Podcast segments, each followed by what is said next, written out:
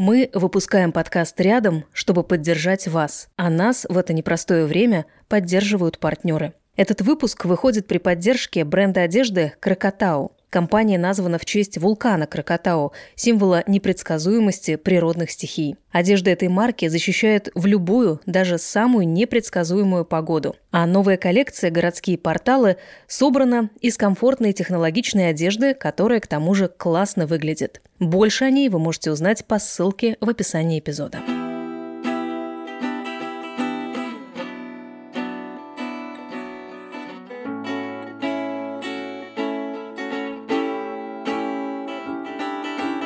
Рядом хаос, страх и неизвестность. Но даже в самые темные времена рядом еще и те, кто готов помочь и поддержать. Рядом — это подкаст студии «Техника речи» о том, как теперь жить и как вообще находить в себе силы что-либо делать.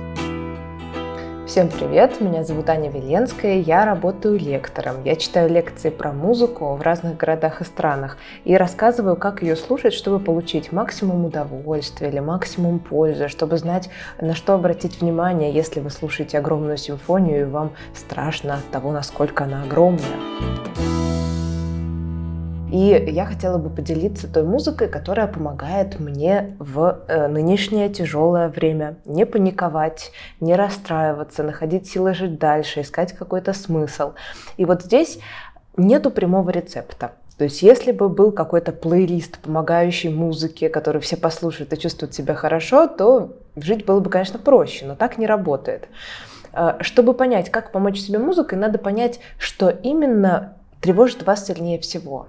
И вот давайте вот такие три вещи выберем, которые, мне кажется, меня больше всего беспокоят. Это неподконтрольность, не победа добра, если так можно сформулировать, и такая тревога и паника во время работы. И вот с тремя этими вещами можно управиться с помощью музыки. Давайте начнем с последнего. Есть такой стиль, такое направление в музыке, он называется минимализм. Вот если услышать это название, то может показаться, что это музыка из нескольких нот всего, и в ней минимум выразительных средств. Но это совсем не так.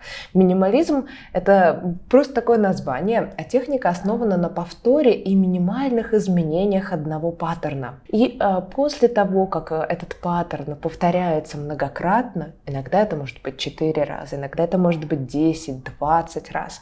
В нем накапливается некое напряжение. И исполнителю хочется его немножко поменять. Например, добавить одну ноту или сделать его погромче, или немножко ускорить, или немножко замедлить. И вот из этого складывается произведение в стиле минимализм. Есть одно произведение, которое я слушаю буквально раз в 2-3 дня. Оно большое и длинное, я слушаю его кусочками. Оно называется «Канта Астената» и написал его Симеон Тенхольд. «Канта Астената» буквально переводится как «бесконечная песня», «всепродолжающаяся песня».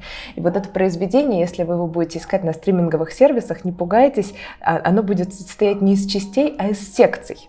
Вот там будет секция с такой-то по такую-то, секция с такой-то по такую-то. Вот. И это а, восхитительная штука, которая помогает мне очень прийти в себя. Я иногда даже включаю ее и на фоне делаю свою работу или какие-то упражнения, которые мне психолог задал, потому что иначе я прям не могу сосредоточиться. Вот когда вы услышите это произведение, вы поймете, что там есть одна такая повторяющаяся, такая мантрическая э, мелодия, паттерн, и вдруг к ней присоединяется какая-то еще одна нота другом инструменте, совершенно внезапно. Мы начинаем к ней прислушиваться, и происходит то, что, по-моему, психологи называют заземление, да, то есть когда во время панической атаки нужно посчитать пять белых предметов в комнате, вот это примерно тоже. Мозг начинает следить за микроизменениями в этой теме и э, успокаивается. То есть задействует какие-то другие свои части, и это помогает э, спокойно уложить мысли там, в нужное вам предложение, если вы пишете текст, например. Произведение длится несколько часов, там есть разные исполнения в разных составах инструментов, но совершенно не обязательно слушать его целиком. Я, бывает, послушаю секцию из 20 минут, и мне хватит, а потом начинаю со следующей.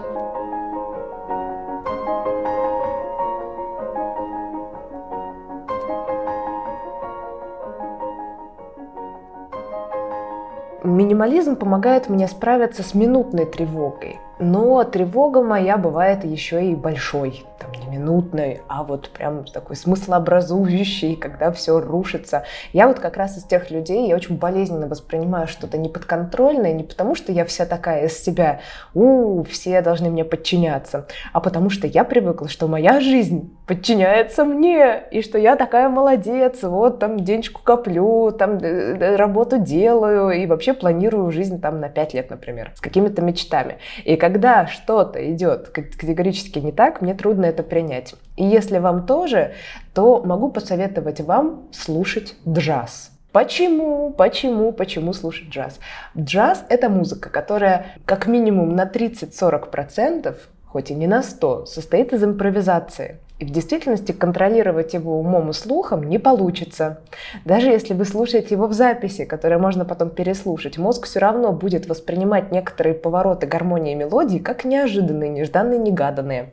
Мало того, что инструменталисты там чудят, да, могут то сыграть, а могут не то сыграть. Там еще и есть разные музыкальные средства выразительности внутри, которые не позволяют мозгу предсказывать следующий аккорд. И вот, например, я очень люблю караван Дюка Эллингтона в разных исполнениях, особенно оркестровых. Вот, например, есть исполнение Вассона, этого каравана. И там прямо слышно, что в некоторых моментах мелодия тонально устойчивая, то есть, ну, все предсказуемо. Караван. ту ту ту ту ту ту ту ту ту Вот, все в порядке. А в некоторые вдруг фрагменты возникают такие аккорды, которые прям вот взрываются как фейерверки. И ты такой, боже, что происходит, что происходит? Но это становится такой прививкой своего рода. То есть в этот момент мозг получает сигнал «расслабься, ты не можешь здесь контролировать. Просто насладись, э, успокойся, отдохни. И эта прививка, она несколько помогает принять то, что вот жизнь такая вся неподконтрольная, и по чуть-чуть, полегонечку, помаленечку вот разжимать себя в тех местах, когда особенно не в моготу. Все равно до конца не получится это принять. Мы все равно даже сейчас, да, чувствуете, планируем, что мы будем делать, если то, а если то. Ух, как бы так это... Ну вот если совсем не в моготу, то джаз поможет.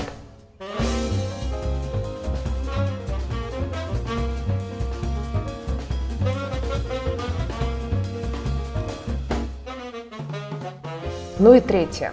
Больше всего в сложившейся ситуации, особенно поначалу, меня э, ранило то, что я всегда думала, что мир идет в сторону добра, любви, принятия, толерантности. И вот все человечество, мол, идет к добру. А тут вдруг мой мозг не понял, что произошло, и э, это э, э, сильно отразилось на моем мироощущении и вообще в целом мировоззрении. И вот это, я считаю, серьезной проблемой. Сейчас об этом с улыбкой говорю, потому что у меня тоже работают мои психологические защиты. Мне проще посмеяться над своими проблемами, чем сказать о них откровенно. И в такие моменты, когда меня особенно этим накрывает, мне очень помогают симфонии Моцарта, точнее первые их части – Ладно, первые и последние. У меня есть секрет. Я больше люблю первые и четвертые части симфонии, и меньше вторые и третьи. Вот. Особенно э, мне помогает симфония, у которой есть подзаголовок. Она называется «Юпитер». Это самая последняя симфония, которую написал Моцарт. И, и особенно меня спасает ее последняя часть. Несмотря на то, что если вдуматься, это довольно грустный факт. Да, он, это последнее оркестровое, что он написал из непрограммного. Но вот чем она мне помогает? В целом, вот если вы еще не подступились к изучению классической музыки или симфонии, то для вас это может быть новой информацией. Но симфонии — это мировоззренческий жанр, в который в первой части закладывается огромный конфликт, страшная проблема. Именно вот не просто местечковая, а вот проблема, которая очень волнует автора, вроде борьбы со злом, да, например. И в конце симфонии композитор ломает четвертую стену и сообщает слушателю, как с этой проблемой бороться исходя из своего личного опыта. И четвертые части симфонии, они всегда поэтому часто, не всегда, пафосные, громкие, у Бетховена па па па па па па па па па па па па па па па вот это вот все. Вот потому что таким образом композитор сообщает там «обнимитесь миллионы» или Надо бороться до конца. Или как Чайковский в четвертой симфонии. Ну и что, что я весь такой несчастный и неправильный, да, и поломанный внутри, я выйду на народное гуляние и в истерике буду радостно плясать со всеми и убеждать себя, что я вместе с ними, как все, радостный и счастливый. В общем, чувствуете, итог может быть разный, искренний, саркастичный, хороший, плохой. Совершенно не обязательно композитор должен лить вам мед в уши и рассказывать, как все будет хорошо.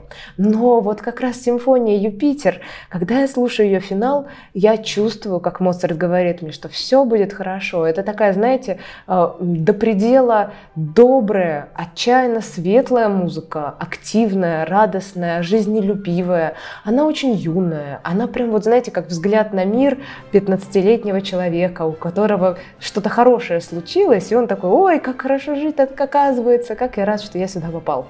И вот, и эта музыка ну, особенно хорошо работает, если послушать всю симфонию и воспринимать четвертую часть, финальную часть, как ее итог, пройдя определенную внутреннюю работу в первых трех частях. Но даже если у вас нет такой возможности, э, там, не получается, трудно, долго, непонятно, тогда четвертая часть тоже работает, как мне кажется. Вот я люблю еще там мыть посуду и слушать э, симфонию Юпитера, потом э, после мытья посуды выхожу радостная.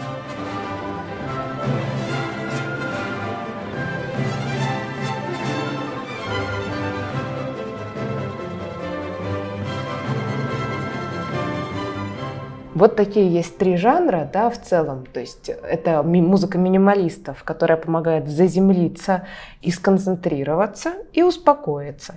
Это джаз, который помогает привыкнуть к тому, что хаос вокруг, контролировать его не получится, и можно лишь лечь на матрасе и спускаться с этой горки в аквапарке, и привыкать к этому вот ощущению страха, а может быть и удовольствия. Тут как бы, да, давайте не будем проводить параллели с сегодняшней ситуацией, а просто вот в целом, да, ощущение хаоса, хаотичности жизни. И третье — это симфоническая музыка, которая в четвертой части симфонии дает ответ на то, как справляться с конфликтом, заложенным в первой.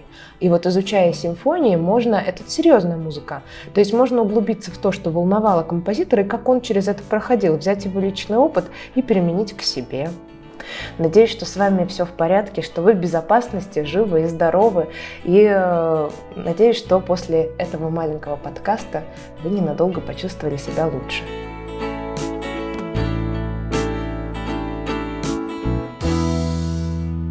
Всем нам сегодня нужна поддержка, и мы будем признательны, если вы поможете донести наш подкаст до тех, кому он может быть действительно полезен. Подписывайтесь на подкаст рядом, ставьте звездочки в Apple подкастах, сердечки на Яндекс Музыке, подписывайтесь на YouTube канал Техники речи, пишите комментарии, где это возможно, так вы поможете найти подкаст другим слушателям. Большое вам спасибо.